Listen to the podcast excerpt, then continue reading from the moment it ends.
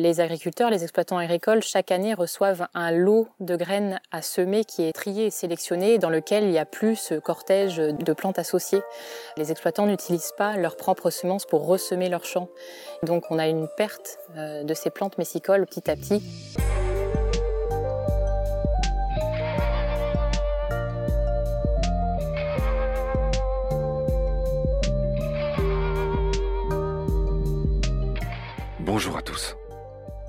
Ludivine de la Mare est naturaliste de métier, basée à Saint-Gaubrien, un hameau verdoyant près de Plohermel, en Bretagne. C'est une invitée d'autant plus spéciale pour Baleine sous Gravillon et pour moi que c'est l'une de nos coéquipières, une des toutes premières à avoir rejoint BSG. Ludivine est aussi la fondatrice et la présidente de l'association Baleine sous Gravillon. Nouveauté à ce propos, vous pouvez désormais tous, moyennant une modeste cotisation, devenir adhérent de Baleine sous Gravillon. Depuis notre site, notre page Facebook ou encore le site Eloasso. BSG et ses trois petits frères, Nomen, Petit Poisson deviendra podcast, et Combat, n'est adossé à aucune grosse production.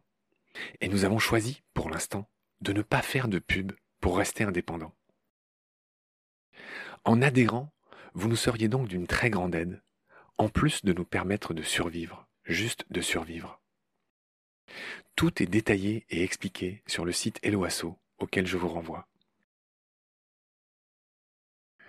Nos appels aux dons à la fin de chaque épisode, sur nos réseaux sociaux, notre site, ne sont malheureusement ni entendus, ni vus, ni lus. Plusieurs auditoristes sympathiques nous l'ont fait remarquer. Ce qui explique peut-être que nous n'avons eu que quelques dons depuis la création de notre collecte, alors que nous arrivons bientôt à 100 000 écoutes chaque mois. La baleine est forte pour raconter le vivant, mais pas très douée pour gagner son pain, disons son krill, et nous en sommes bien conscients. Nous avons déjà un premier partenaire, l'entreprise de génie écologique d'Herven, mais nous avons besoin d'autres aides pour survivre. Et je relance ici un appel à des partenaires ou à des dons de nos auditorices, devant la menace de faire de la pub ou tout simplement d'arrêter. Cet appel, cette prière étant faite et refaite, en sincérité et en amitié avec vous, nous allons maintenant rejoindre Ludivine dans son jardin verdoyant de Bretagne, où poussent entre autres les plantes carnivores que nous avait offertes Enzo de Fer, des dents de la terre, à la suite des émissions de BSG sur les plantes carnivores auxquelles je vous renvoie. Dans le jardin merveilleux de Ludivine, où je viens me ressourcer dès que je peux, il y a par exemple des plaques sous lesquelles s'abritent des couleuvres et des orvets. Il y a aussi des gîtes pour les chauves-souris sur sa remise. Et il y a d'autres visiteurs qui viennent de loin. Jeeves et Jasper, les deux chiens des voisins anglais de Ludivine, Karen et Gary, qui vivent à droite de sa maison. Il y a aussi, comment l'oublier, le chat Merlin, Merlin, toujours en mal de câlin le pauvre. En provenance de la maison de Joy et David, les autres voisins anglais de Ludivine, ceux de gauche cette fois. Greetings to you, ladies and gents, de Saint-Gaubrien. Dans ce dernier épisode, nous allons vous parler du coquelicot, du gentil coquelicot, poppy en anglais pour les voisins. Ce cousin du sulfureux pavot qui donne l'héroïne, la morphine et l'opium. Nos coquelicots à nous ont plutôt tendance à disparaître des champs pour des raisons que nous allons expliquer. Non sans faire un clin d'œil, cette fois, à l'ami Fabrice Nicolino et à son collectif Nous voulons des coquelicots. Gentils coquelicots, mesdames et messieurs, pour clore notre série sur les plantes mal aimées, qui sont de fait et d'abord des reines que nous devrions tous chérir. Salut Ludivine. Salut Marc. Ravi de te retrouver. Je rappelle que tu es au sein de notre équipe, tu es Noctule. On va redire un mot sur Noctule. D'où vient ton totem? Oui, la noctule, c'est une chauve-souris. La grande noctule, même son nom latin, c'est Nyctalus lasiopterus. C'est la plus grande des chauves-souris euh, de France. La seule même capable de manger euh, des oiseaux. D'attraper en vol des oiseaux D'attraper et de les manger. Donc voilà, c'est pas pour ça qu'on t'a surnommé comme ça, c'est parce que tu es chiro, tu es chiroptérologue, euh, c'est une grande partie de ton métier de naturaliste, et c'est pour ça qu'on t'a collé ce beau totem. Aujourd'hui, Ludivine, on va parler du coquelicot, et je veux bien que tu nous donnes son nom scientifique. Le coquelicot, donc c'est papaver roeas. Il a un drôle de nom. Donc son nom français, le coquelicot, ça vient de coq, donc le coq, l'animal, et de sa crête rouge. Et le coquelicot, en fait, c'est une onomatopée, ça désigne le chant, enfin le, cri du coq euh, le matin. Très bien, donc on va repartir de son nom scientifique, Papaver roeas. Il a un cousin célèbre, c'est le pavot, qui lui ressemble beaucoup, euh, de cette famille des papaveracées. Et ces plantes ont la caractéristique qu'elles contiennent presque toutes des alcaloïdes euh, qui sont utilisés pour fabriquer des sédatifs, des analgésiques et bien évidemment de la drogue, comme la morphine, comme l'héroïne, comme l'opium. L'opium, oui. Voilà. Les fameux champs de pavots, et à l'heure où on parle, les talibans sont revenus au pouvoir en Afghanistan, et une grande partie, les, les Afghans, les talibans afghans, se financent notamment grâce aux pavots. C'est le premier producteur euh, de pavots dans le monde. Je le signale au passage. en géopolitique, c'est important de le signaler en tout cas. On va revenir à notre euh, coquelicot à nous, qui est une plante messicole. Les messicoles ou plantes messicoles sont des accompagnatrices des cultures. Elles ont quasiment disparu, mais elles reviennent quand même petit à petit. C'est des plantes vraiment associées aux champs de céréales. Donc il y avait en effet ce coquelicot. Il y a le bleuet aussi dans les plantes messicoles qui est assez connu. Qui pousse dans les champs de blé, typiquement. C'est ça, dans les champs de blé. Ludivine, on va parler des autres noms dans les autres langues. Et là, c'est encore une incursion dans le podcast Nomen que je recommande à, celles et ceux qui nous écoutent. Il a un beau nom, le coquelicot, on l'a vu, il vient du cri du coq, ça c'est clair depuis très longtemps. Alors, en anglais, le coquelicot s'appelle poppy, les poppies. En allemand, il s'appelle Mohn, M-O-H-N, Klatsch Mohn. Et Klatsch renvoie à cette idée que c'est éclatant, c'est une couleur vraiment pimpante, éclatante, le coquelicot. Donc il s'appelle le Klatschmohn ou le Feld Mohn en allemand. En italien, c'est le Rossolaccio. Et en espagnol, c'est Amapola. Voilà, c'est des noms formidables dans toutes les langues que je voulais dire et on en parlera en son temps dans le podcast euh, Nomen. Il y a une autre plante, Ludivine, qui est une sorte de cousine du coquelicot, euh, qui s'appelle euh, la rinante crête de coq et qui est une autre plante mais qui a des fleurs jaunes et qui est aussi nommée en référence au coq. Je voulais le dire au passage. Est-ce qu'on a tout dit sur la morphine, la codéine, toutes ces plantes qui sont tirées des opiacés? On n'avait pas dit le nom scientifique du pavot, qui est Papaver somniferum, qui porte vraiment un nom pareil, euh, toujours pareil, l'étymologie qui est tellement parlante. Est-ce que tu as constaté que quand on cueille un coquelicot, ils émettent aussi un latex blanc comme notre pissenlit dont on parlait la dernière fois? C'est du latex qui a des vertus cicatrisantes pour la plante. Est-ce que tu peux me parler un peu de la fleur du coquelicot? Et la fleur, euh, c'est d'abord deux sépales qui tombent et qui laissent apparaître ensuite ces quatre euh, jolis pétales rouges très caractéristiques. À la base desquels il y a un peu de noir. Enfin, c'est vraiment une fleur superbe en macrophoto hein, quand on la regarde de près. Est-ce que tu peux me dire un mot sur le fruit du coquelicot? Les fruits sont des capsules à déhiscence Ah, alors là, on ne comprend rien, mais on va expliquer ce que ça veut dire. On comprend rien en effet. Une capsule, ça on comprend, ça fait une, petite euh, boîte. Une petite boîte au-dessus de laquelle il y a les petits trous qui permettent la sortie des graines. Et cette sortie des graines, elle se fait par secousse, par mouvement. Et lorsque cette capsule, elle est secouée par le vent, les graines s'échappent par ces petits pores. On comprend mieux capsule à déhiscence poricide. On avait déjà parlé d'indéhissant et de déhissant dans l'épisode précédent. Avec les akènes Les akènes qui sont justement indéhissants, ça veut dire qu'ils ne se craquellent pas, il n'y a pas les petites fentes euh, comme dans le cas du coquelicot. Donc voilà, dans le coquelicot déhissant, le pissenlit, ben c'est un indéhissant. Voilà pour les botanistes en herbe. C'est un prolifique, le coquelicot, cher Ludivine. Un plant de coquelicot peut produire entre 20 et 50 000 graines. Donc c'est énorme. On comprend bien qu'il peut se disséminer facilement. Donc on a dit que c'était une plante messicole euh, qui vient d'une racine latine qui a trait aux cultures, aux cultures humaines. Donc typiquement on parle d'anthropocorie. C'est un mot qu'on a dit souvent dans ces épisodes sur ces plantes mal aimées. C'est quoi l'anthropocorie L'anthropocorie, là, en tout cas dans le cadre de ces plantes messicoles, c'est-à-dire qu'elle est disséminée par le fait qu'à euh, un moment donné, le champ de céréales est moissonné en même temps euh, que le blé. Euh, les graines de coquelicots sont également collectées et ensuite redispersées au moment où les graines sont ressemées à un autre endroit. C'est ça, on parle aussi d'hémérocorie, hein, c'est tout ce qui est dissémination par la culture humaine. On comprend mieux pourquoi le coquelicot se dissémine malgré les herbicides, on l'a dit tout à l'heure. Il y a quelque chose qu'on peut dire, qu'on peut ajouter au sujet de cette anthropocorie, c'est-à-dire que cette dissémination des graines, elle s'est faite en tout cas euh, pendant longtemps et même encore maintenant assez difficilement parce que les agriculteurs, les exploitants agricoles, chaque année reçoivent un lot de graines à semer qui est sélectionné euh, trié et sélectionné dans lequel il y a plus ce cortège de plantes associées. Les exploitants n'utilisent pas leurs propres semences pour ressemer leurs champs. Ils reçoivent ce lot de graines sélectionnées, donc on a une perte euh, de ces plantes messicoles petit à petit. Et de biodiversité en général. Diversité en général. Et ces messicoles, elles ont aussi souffert des herbicides, mais aussi de cette sélection des graines. Alors c'était difficile de faire cet épisode sans évoquer Fabrice Nicolino et le mouvement Nous voulons des coquelicots.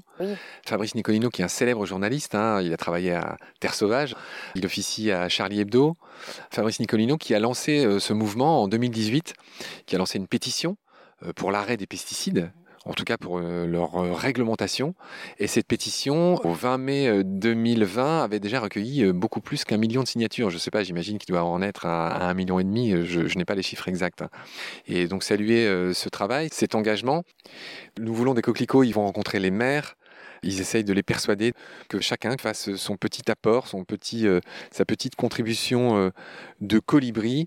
Vous trouverez beaucoup de renseignements sur Internet. Je vous invite à, à tout simplement aller voir ce que chacun peut faire pour aider ce mouvement. Euh, bah, nous voulons des coquelicots qui a déjà un super nom, un super joli nom, et on salue euh, Fabrice euh, au passage. Cher Ludivine, on a presque fini cette émission sur les plantes mal aimées, ces plantes formidables.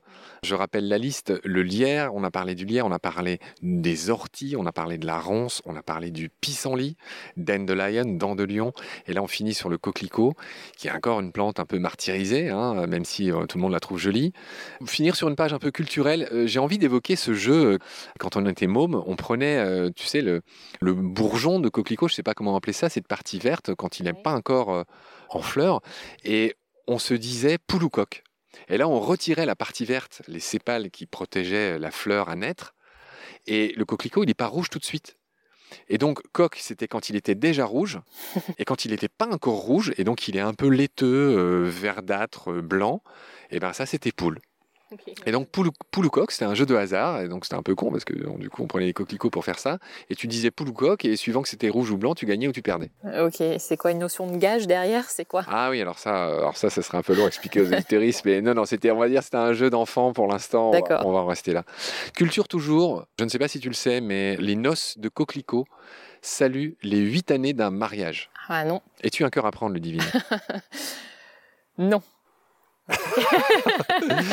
Eh bien, on salue euh, l'heureux, l'heureux élu et on l'encourage à faire ce qu'il faut euh, pour se marier ou pas d'ailleurs. N'apposons pas nos noms au bas d'un parchemin pour reprendre Brassens qu'on avait déjà cité dans l'épisode sur Cher Ludivine. C'était quoi? C'était l'ortie, hein, jeter son froc aux orties.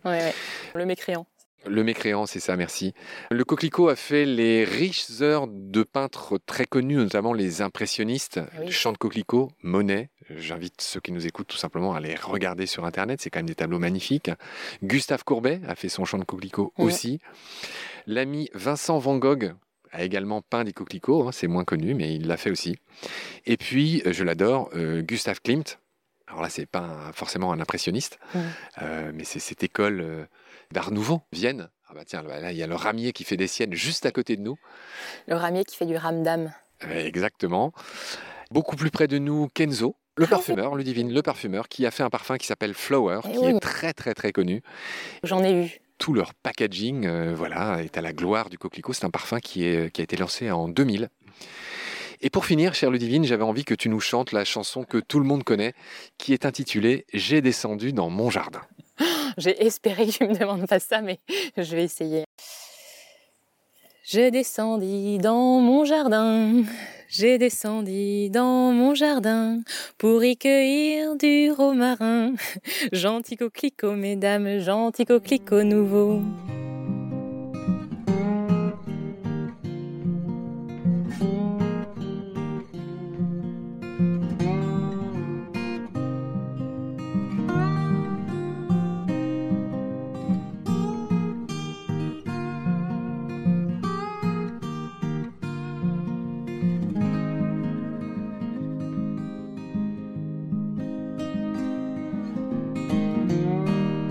J'ai appris que cette chanson enfantine, qu'on connaît tous, qu'on a tous chantée, désigne de manière métaphorique les règles des femmes. Waouh, ah oui, non, on n'y était pas, du tout. on n'y était pas. La chanson parle des hommes qui ne valent rien, des garçons encore moins, des dames on ne dit rien, et des demoiselles beaucoup de bien.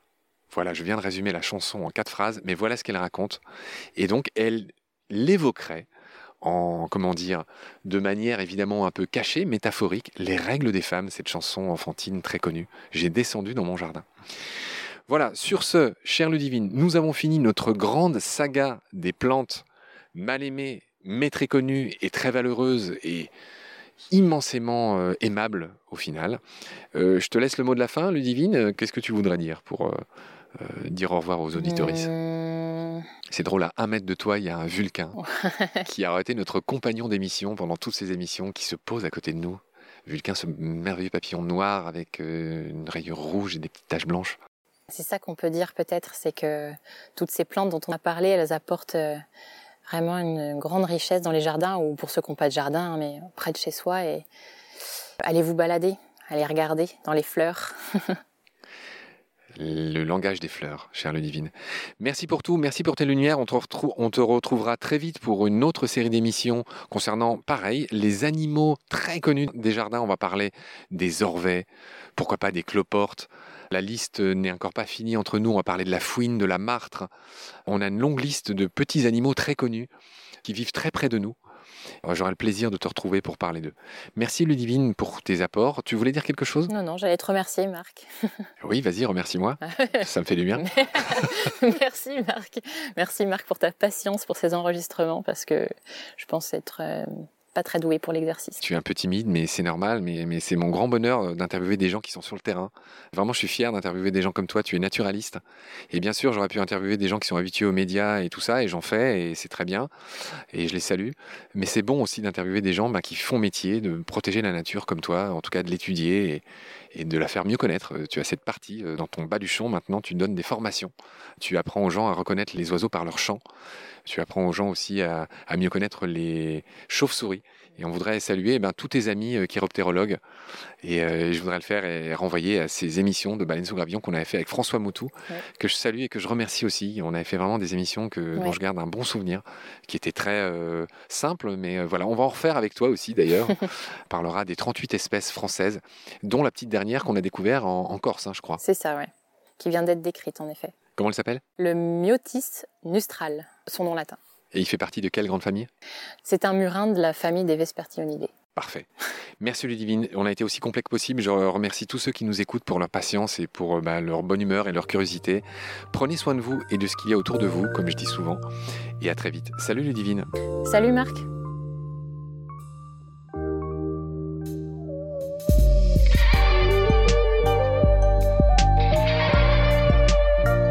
C'est la fin de cet épisode.